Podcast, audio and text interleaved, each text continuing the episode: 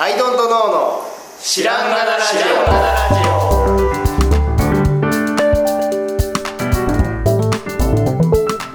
オ。さあ始まりました「アイドントノーの知らんがなラジオ」この番組は僕たちアイドントノーが日常アイドントノーしていく中で新しい視点を皆さんと共に発見していくという番組です。ということでアイドントノーの綱でアイドントの青木です。アイドントの春田です。す。よろしくお願いします。さあさあさあ。はい。ちょっとねこの土日僕イベント出店してまして、はい。あのー森道市場っていうねはい。愛知県で行われているやつね、はい。まあすごかったっすよ。なんかあのいろんな SNS のタイムライン上にもう森道森道ってもうみんな行ってるみたいな感じで書いてあって、ふーんって思ってました。盛り上がってんじゃん。ふーん。よよござんすなーって見てました。あのね すごかったらしいあらゆるはいフェスの中で一番いい、うん。すげえ。なんかじわじわそう言われてたけど、今回が一番その行ってる人が身の回りで多かったし、なんか評価高いですね、一番いやねフェスといえば、まあ、フジロックうん。あるじゃないですか、はい。でまあもともと1回目だけかな富士山でやってて。うん、行ったんですよねエリさんは。そうそう僕の奥さんはね、そこであのもう死にそうになったっていうね。伝説の そうそうそう。伝説のやつ、伝説の回なんですよ、はい。本当にね。はい。でまあ2回目どっかのあのー何？駐車場だかだかでっかいとこでやって、3回目から苗場みたいな。でずっと苗場でやってるんですけど、苗場のスキー場ね、でそのねまあいいんですよ。フジロックってもう本当にザ・フェスなんで、もう本当楽しくていいんですけどやっぱねでっかいんですよ。うん。なんで移動が大変、だからもうものすごい歩いてはい。あっちのステージこっちのステージ行かないといけないという感じなんですけど、あのー森道市場はですねあの、まあ、遊園地と、まあ、それにこうくっついてるとか隣接してる海浜公園みたいなところでやられててでステージ大小合わせて 8, 8個ぐらいあるのかな。でマーケットもそこにごちょってあって。へえ。なのでコンパクトシティなんですよ。うんうんうん。だから、えっと、フジロックが東京だとしたら森道市場は、あの何？福岡とかなんですよ。ああはい。なんかコンパクトシティなんですよ。うん。でその田舎のなんかこう何？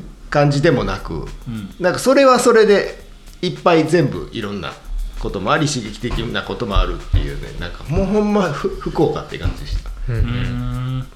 でその中でもゾーンによってはステージに近いところがこうやっぱ都会の方で。はいはい。でちょっと僕らが出してたようなところはちょっとこう田舎のチルなところで、とかねっていう感じでね。なまあまあ要するにうん出店しながらですよ、うん。出店しながら多分ねフジロックでステージ見に行くとか無理なんですよ遠すぎて、なんだけどステージ近いんであの、あなんか始まったって言ったら見に行って一瞬見に行って戻ってくるとかね。そういうことが結構可能で。始まると実際客足もちょっとそうそうそうそう途絶えるしそうそうそう。ちょうどいいんですね。そうなんです。いやめちゃくちゃいいなと思って。それはあれですか？人の数的にもちょうどいいというか。そうですね。すかね。1日ねえ1万8000だったとか。あでもそんな。そう。でもうチケットが打ち止めになるのね。はいはいはい。そう。いやねうちの辻さんうんうん。も行ったって言ってて。で人はすごい数が多いんだけど、ん。スペースがすごく広いからそうそうそうそう。ぎゅうぎゅうなフェスって感じよりは、うん。ゆったりできてすごい良かったです。そうなんですよ、飯とかもねそこそこ並んだりはするんですけど、うん。でも全然どこで食べたらいいねんっていうぐらいぐちゃぐちゃにはなってないし、トイレ行けへんとかそういうのもない。もうないし、で海辺でもう座るとこいっぱいあるし、もう最悪、まあ、海っていうかななんかなんとなく草生えてる砂地なんだなんとなく でそこ座るもよしみたいな。すげえ環境良かったな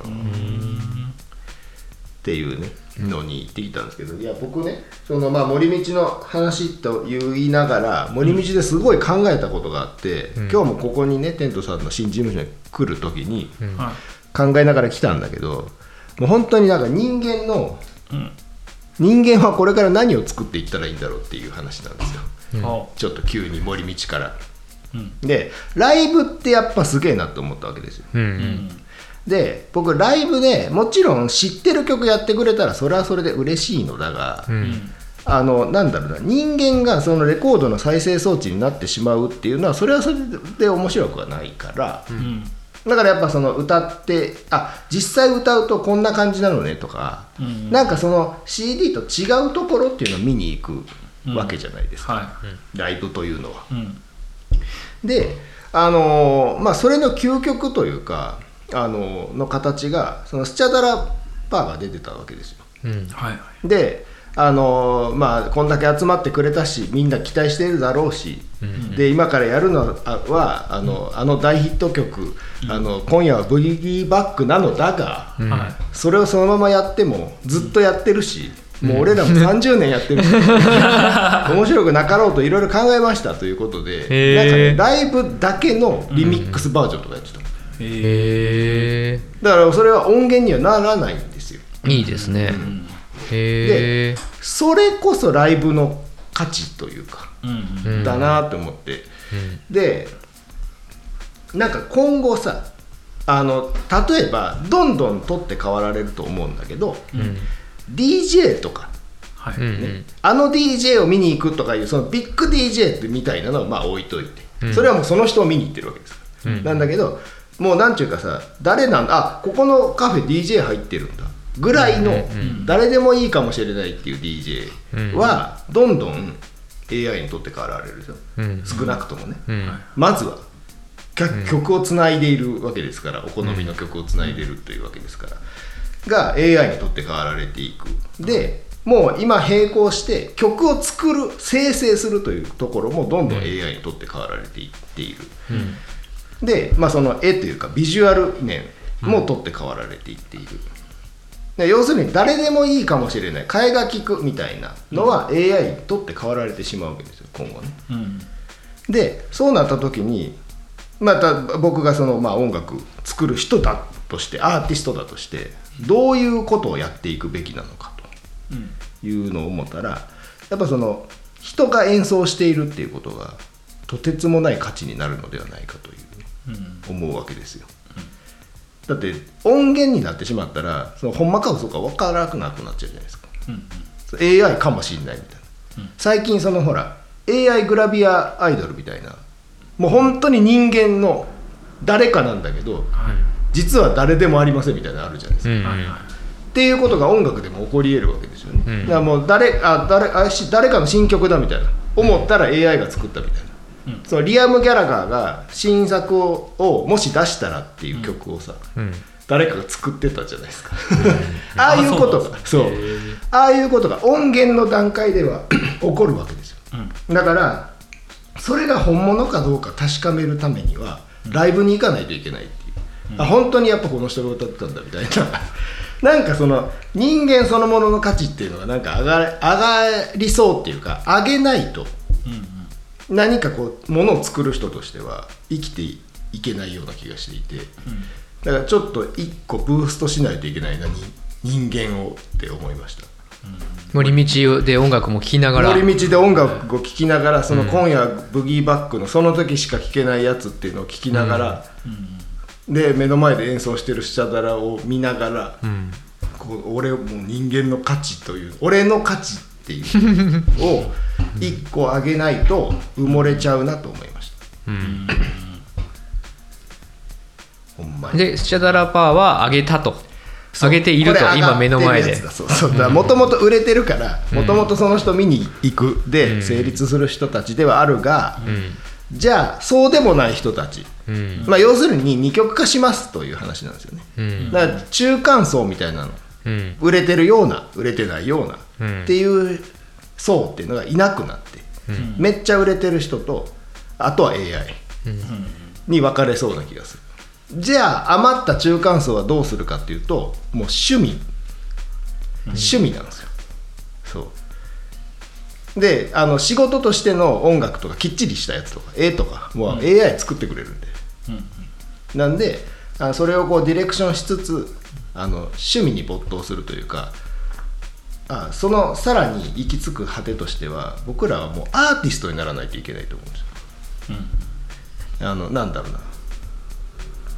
ものを、まあ、ちょっとまあ森道絡みなんで音楽だとすると、そう音楽ってさ緻密な、えー、と音作りとかって人間にしかできないと思われてるじゃないですか、でも絵がそうなように AI が描いた絵がそうなようにもう緻密なことかってできるんですよもう AI には。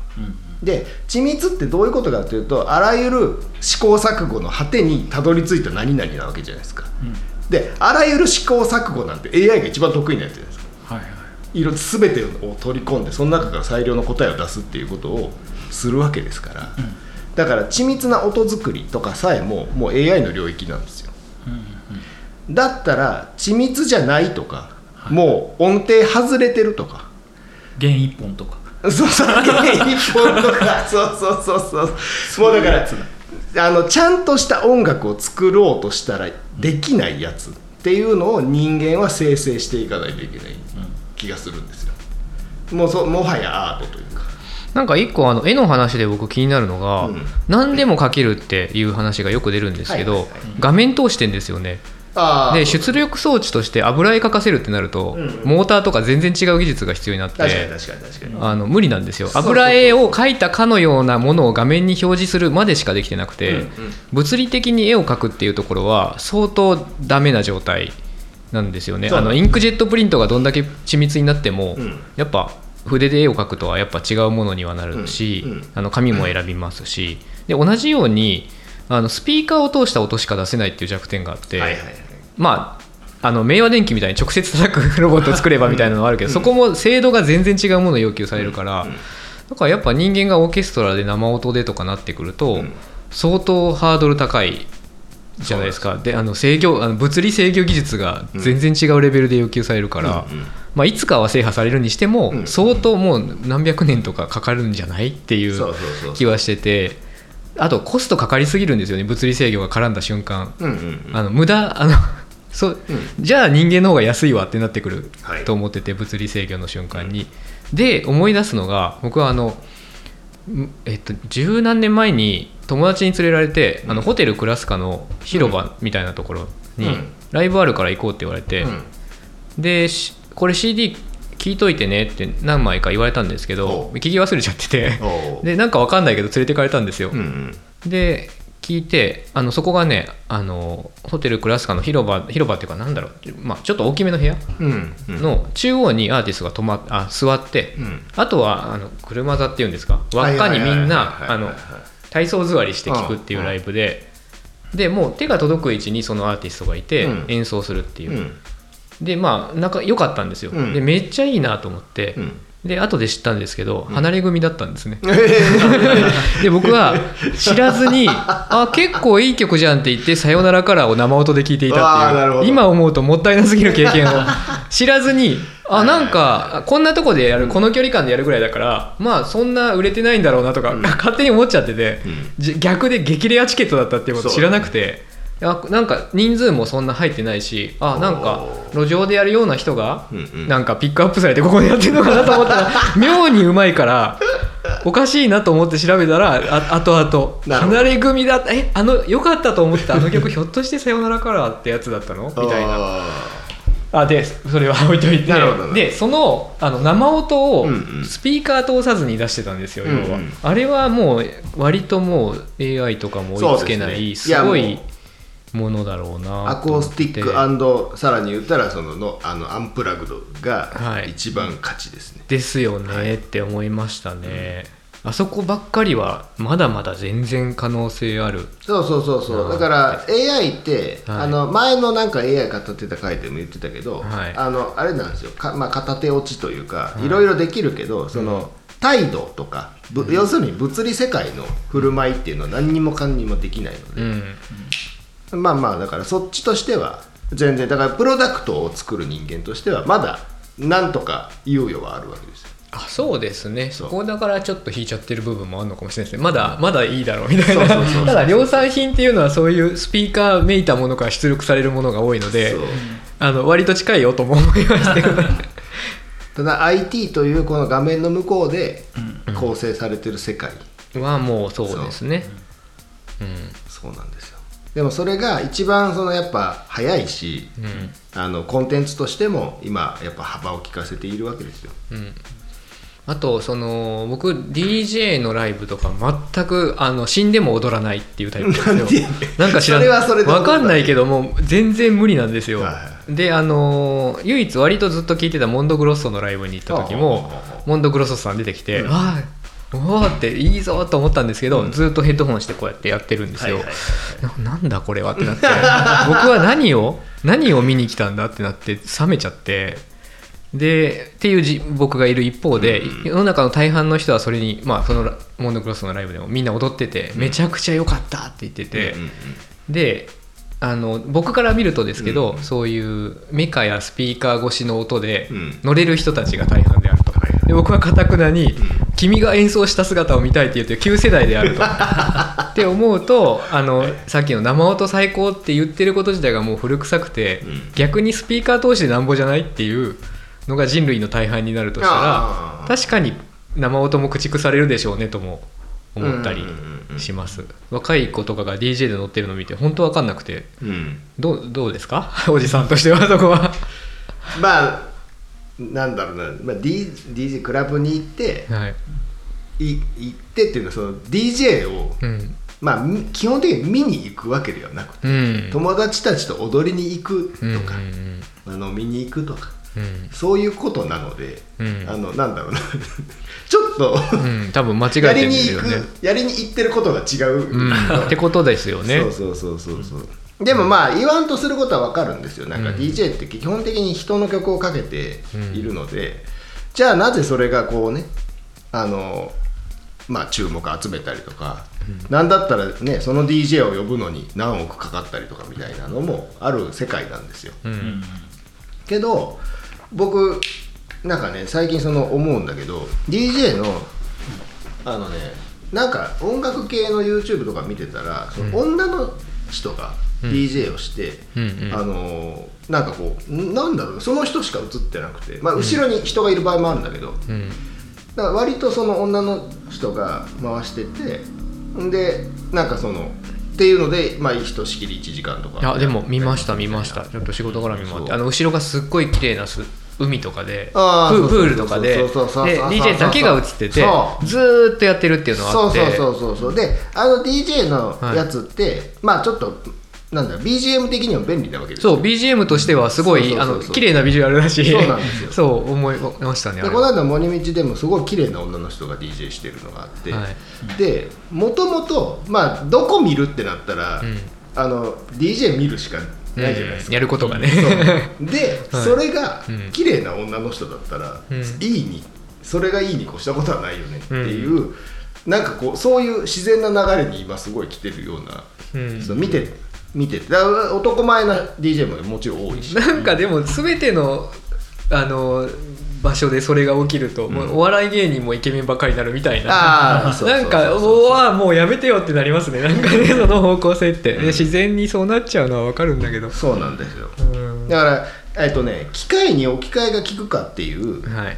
ことなんで。あじゃあ AI で言うと逆にわざわざブサイクな人書かないから、うん。どんどんブサイクな人が有あのレアになっていくあそうそう。だから生成 AI っておじさん書けないんだって ああそうなんだ、うん。なんかすごい下手らしい。へえなんかハゲたおじさんとか、はい。あの汚いひげの 眼鏡の僕らみたいなハゲた人は書けないんだあじゃあレプリカントが綺麗みたいなそういう話にちょっとななってくるんですね。そうそうそうそう。へもう急えに引っ張ってきた。もうそうそうそうなるほどね。あじゃあちょっとあいいニュースですね、うん。だんだん自分に誇りが持ててきた そうひげとか、そこでなつい生えちゃったり。あこれはもう AI にはできないやつ。鼻毛とか出すとか AI にはできませんからっていう。わざとですこれ。AI, ではないという証明として鼻毛を出してるんですって言って。そうそうそうそうそうそうなんだ天才バカボンが最強なんですね。ああバカボンののパパはね。それは最強ですね。人間であるっていうのを全て表してますね。確かにそうなんですよ。ねそうだから DJ を見に行く見てあそうこの DJ が出るんだっていうので、なんだろうなもともとのなんかまあ知らん人が出るやつのモチベーションとして、あこの人はこのジャンルのやつだから、うん。みたいなことで見に行くんだけど、うんうんもうちょっとそこがねさっきの人間をこうアップデート。うん人間味というかうん。はいをアップしてその人を見に行きたいにならないと、うん。もう AI と同列になっちゃって消えちゃうんだと思います、なるほどな。そう。なんですよ。でもプロダクトデザインもさはい。だんだん AI がこうできるようになるわけです、うん。で最初はさ AI が作ったんだっつってもさ、ん。話題になって売れるかもしれないじゃないですか。うん。もう無印良品のもう半分ぐらいは AI がやって、でももうとっくに来てるんじゃないもう来終わってるんじゃないかっていう実感があって実際、うん。うん僕たち作業のほとんどがうん。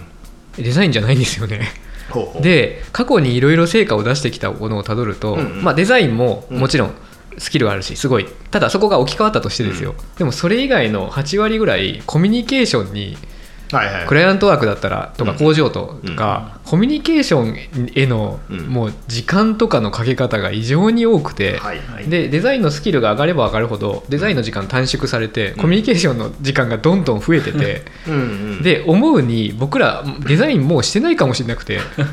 はいはい。っていうのは大体綺麗な僕たちにとって綺麗な形っていうのは、うん。多分ねあのパターンがあって、うんうん。多分再現可能なんですよこれ。そう。あのこの場合あの3つ選択肢があったら、うん。この中ではこれ A が綺麗であるっていうのは,、はいはいはい。テントというルール内ではもううん明文化できるので、なるほどな。だそのまあ文章生成って言ったら、はい。あの村上春樹町ではい。これを要約してみたいな言ったら、い。村上春樹町で出てくるみたいに、うん。まあ、将来的にというか技術的にあれば、うん。はい。テントさんみたいな感じで、できる。あのこれをデザインしてって言ったら生成される可能性そうなんがあるでテントの造形言語は、うん。多分真似しようと思えば誰でもできるぐらいのうん。ところはあって、はあ。だからこそ若い人たちが入ってもそれを運用できてると思っていてそれより企画のところとか、うん。別のところに企画とあとコミュニケーションですね、うんその通らない案をどうどうやって一緒に通るようにするかとか、な成り立たないものをどう成り立たせるかとかの、うん。とかその機嫌が悪かったら機嫌良くするにはどうしたらいいかとかなんかそこがだんだんスキルになってる気がしてて。はいでそうすると人だよなーって、でもなんだったらここのスキルがああれば、うん。えー、とデザインは AI に任せるみたいな、うんうん。そういう風になるとてこのコミュニケーションはなかなか。確かにね作業的なところっていうのは、はい。まあむしろもうまあテントさんの中では、AI 的に何だったら出せる。もうアシスタントあのケンケンさんいつもの感じでこれまとめてみてくれるっていうのとはいはいはいはい。Google やっといてっていうのは、うん。ひょっとしたら変わんないかもしれなくて、はいはいはいはいでもそれはやっぱりそれ以外の部分で誤解を恐れずにはい、ます。もちろんアウトプットは全然質が違うんですけど、将来ね。うん。あ逆にケンケンさんそのものを解析して100%再現したとするじゃないですか、そういう AI、うん。ケンケン AI があったとしたらできることなんだろうけど、だとてやっぱりそこで生まれるコミュニケーションとか、うん。そこで必要なセンなんだろうセレクトすることとかそれを人とどう話してどうとかうん。がチームワークでやる以上ずっとつきまとうなって話しながら、うん。そういう文面を作るときに、うん。最近 AI にちょっと頼ってますとも思ってて このいこれをもうちょっと丸く言いたいけどどうしたらいいのか聞いててあれ？話しながら矛盾が生じたぞ、でも実際に話すとか、うですね。際に会うとか、うん会うとか。うん。あとはでもその文章のアウトプットのうん。方向性は人が消えないといけないぐらいですか、そうですね。そこの実際に会うは本当でかくて確かに。な試しにやってみようかとか言ってみたりしてます。もん。ね、まあなので、うん。何が言いたかったんだか分かんなくなっちゃったけど。いやいいクリエイティブっていうものの今見えてない要素が顕在化してくるんじゃないかと逆に。うんうん。で実は角田さんも工場とかめっちゃ気を使って喋ってる、はいはいはい。あの、ううまって思うんですよ見てるとチャットとか。ここが実はメインのスキルなんじゃないかってことが顕在化してきて誰でもできるぞと思ってたらできなかったよってなるのかなって、それこそバイヤーさんとの会話一つとってもあるし、うん。その工場との会話もそうだし、うん。大和さんとちゃんと挨拶するとか そういうのって大事じゃないですか地味に。そうね。そういう積み上げって。そうね。いや本当にそうよ、うん、でそれが顕在化してくるのかなって思ったりして、いや分かんないけどそうそう。でまあまあ結局その生活してるのは人間であって、うん。そう。せ AI はまあただの道具なのでうん。今すごくセンセーショナルでうん。なんだけど、なんだろうな。やらやられないようにしないといけないというでもそっかそのライブに価値があるってことは、えー舞台の上に上がっているその状態に価値があるのだけでなく、うん。普段もライブなんだとうん。して、普段をバーッと流している角田さんの YouTube っていうことだと思うんですよね。はいはいはい。ライブをライブを流している。うんうん だから割とそっちの方向に舵が切れているのではとも思ったり。ああまあまあそうですね、はい。人間っていうね。生きている角田さんの。うわこんなん届いた。なな何これっていう。それがライブうん。なんでしょうねそうだねそうだから俺なんかなんだろうアートでさ、うん。たまにライブペインティングとかってあるじゃん。ああありますね。取り留めもないやつ。はい。なんかかなんか書くけど。最初バシャってやってそうそう。それが何になっていなんくかなかみたいな。かなんか書いたけど、はい。お話が進んでいったのかわかんないけど一旦それも重なっていって、はい。どんどん違う絵になっていくみたいな、何をしてんのと。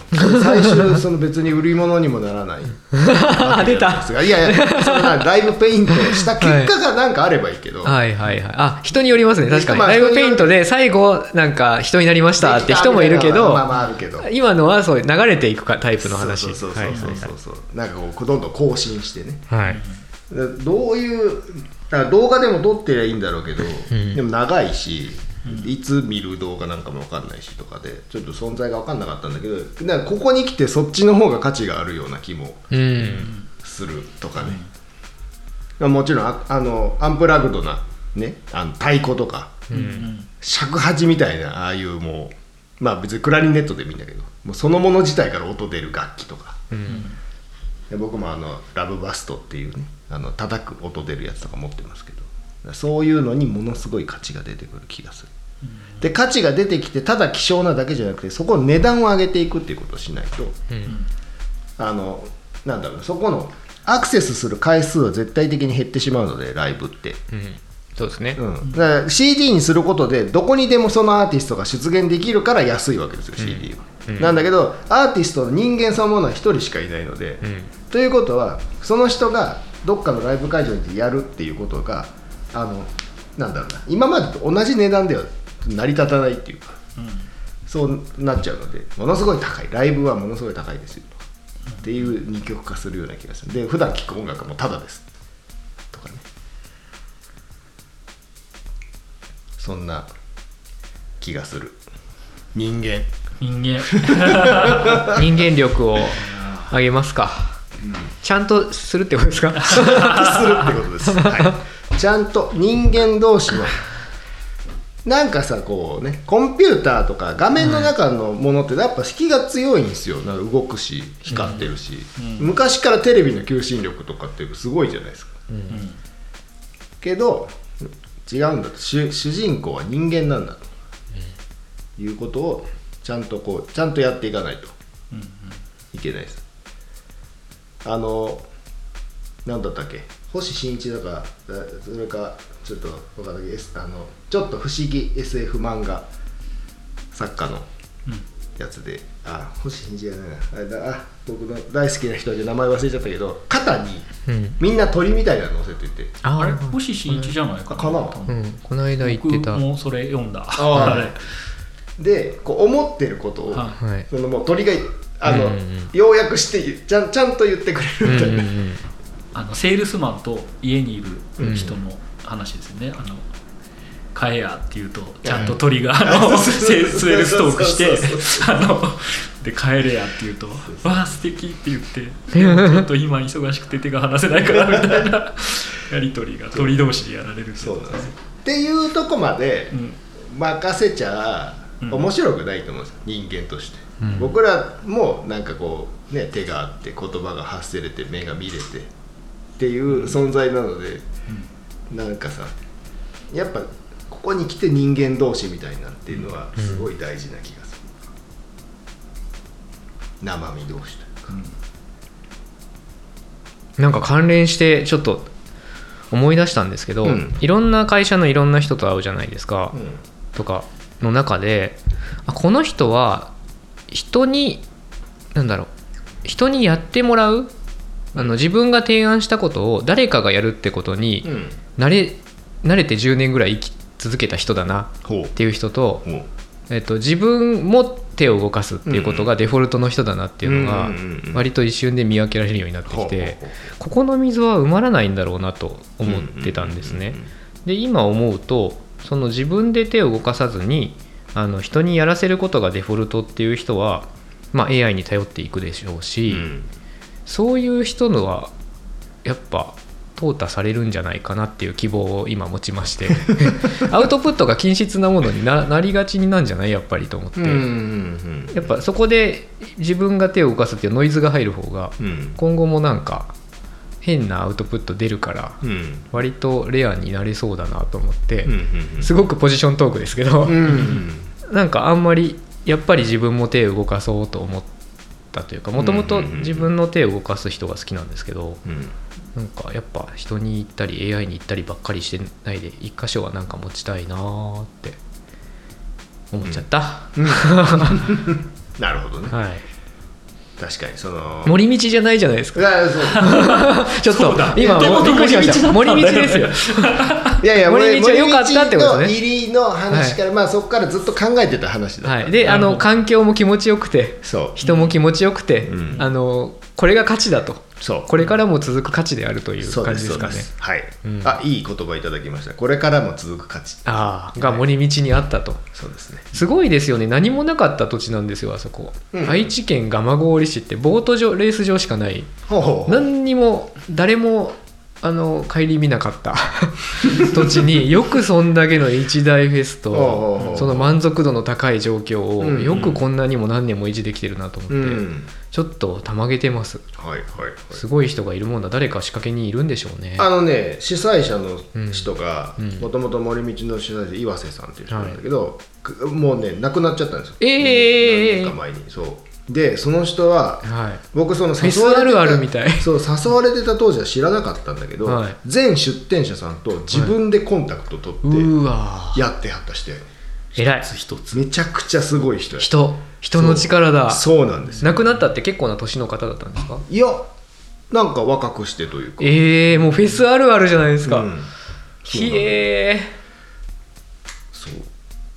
で意思を継いだ人たちがそうそうそうそううそう今ね。で意思を継いだ後の方が規模がどんどんでかくなっていくという、うん。なんかあるあるだ。そうだね。で後20年後にあの頃の思想は失われたなんていう。分分派分派が生まれて。はいあちょうどあれで言うとあのフジファブリックが出ててさ。はい。フジファブリックもボーカルの人亡くなっちゃって。はいはいなんもう時間経ちますが、うん。めちゃくちゃ人呼んでました。めっちゃ曲もまあその志村さんっていうボーカルの人がいた頃の感じではなく、もうちょっとポップで、でも若い人たちがめっちゃ盛り上がってて。うん。ででなんかなんちゅうかな僕の中ではスピッツみたいな、うん。ちょっとこうおとなしい人が、うん。そんなにはしゃぐでもない、いい曲を奏でるバンドって思ってたんだけど、でもなんかこの曲は振りありますんで皆さん覚えてくださいね。みたいな。感じでこうこうこう分かった？みたいな感じでやっててあそうそういう感じなんだ。そういう進化を遂げる？みたいな、でもめっちゃ人は集まってて、偉い。ギターのなと思いました。人がボーカルになったそうなんですよ。だからその人のそうなんかノリが出てきたのかなってね。ますかね。でねもう気になって調べたんですけど、フジファブリックというバンドはこう、まあ、大難期みたいな。のあって、うんうんでね、まあ、志村さんという人が亡くなった時のメンバーで今やってるんだけど、うん。うん。でもオリジナル志村さんはオリジナルメンバーなんだけど、その他のオリジナルメンバーは今はいない、えー。最初のオリジナルメンバーはもういない。えすごっ。そうでだ第4期だかに志村さんと今の3人でもともとサポートメンバーっていうかギター抜けちゃったから入ってすとかベース抜けちゃったから入ってとかへでー。メンバー入れ替えして志志村さんがいる時にもうそうそうなんだ。そう。そういう状況だった志村さんいる時に志村さん以外のオリジナルメンバーがいない状態で志村さんが亡くなってで今その途中から入った3人でうん。でこんな盛り上げてんねやっていうのもう俺逆になんか感動したすごいですね。へ僕と春田さんが急にいなくなったテント。ってそうそうそう。想像したらそうそうそうそう。想像したら割と盛り上がる気がしました。あれ？って。そうそうそういう状態。逆に帰って盛り上がりそうだなそれ。そういうもんですよね、そうなんだ。それは知らなかった。そう。で多分今のものとしてうん受け止められてるといううか、ん。それすごいことですね。うん。そのだからその時代にポッとこう聞いて若い者たちが「あいいじゃない。誰?」ってちゃんとなってるんだなと思って。新しい曲も作ってた新しい曲。知らない曲ばっかりだったむしろえー、そうなんだ。で昔の曲もややるけど。はあ。それは知らなんだ。すごいことだな。学びだらけじゃないですか。学びだらけでした森道素晴らしいですね。ちょっと気になってきた。うん。フェスとかで一生絶対行かないって思ってた人だけど ちょっと気になってきました。行く側の人間でないと思ってたから。ねはい。フェスとかは一番フェスとかそういうのはちょっとあの無理 すいませんっていう感じだったんでな体力がないと無理だけどね。うん。やっぱフェスって。なって太陽太陽と雨と、死ぬかと思ったからねフフジロックとか。ね。スイッチ切ってたから俺人間としての。何？あの生命維持モード。急 げ生命維持モードに切りあの替え。ろコールドスリープに一番近い状態。そうそうそうそう。やばかったよ大雨で。最小限足を動かすだけしかやらない。すごいな。生命維持モードかあれ角田さんタイトルは何でしたあこれ最終的に。何ですか？さっきなんか言ってましたよ。になんか言ってたよ。人間、あこれからも価値続く価値あそうそうこれからも続く価値、はい。それです。はい。ということでこれからも続く価値はい。ということで。森道から気づいたことですね。そうそうかっこね、まあまあいいでしょう、はい、ということで、えー今日はこの辺でありがとうございました。ありがとうございました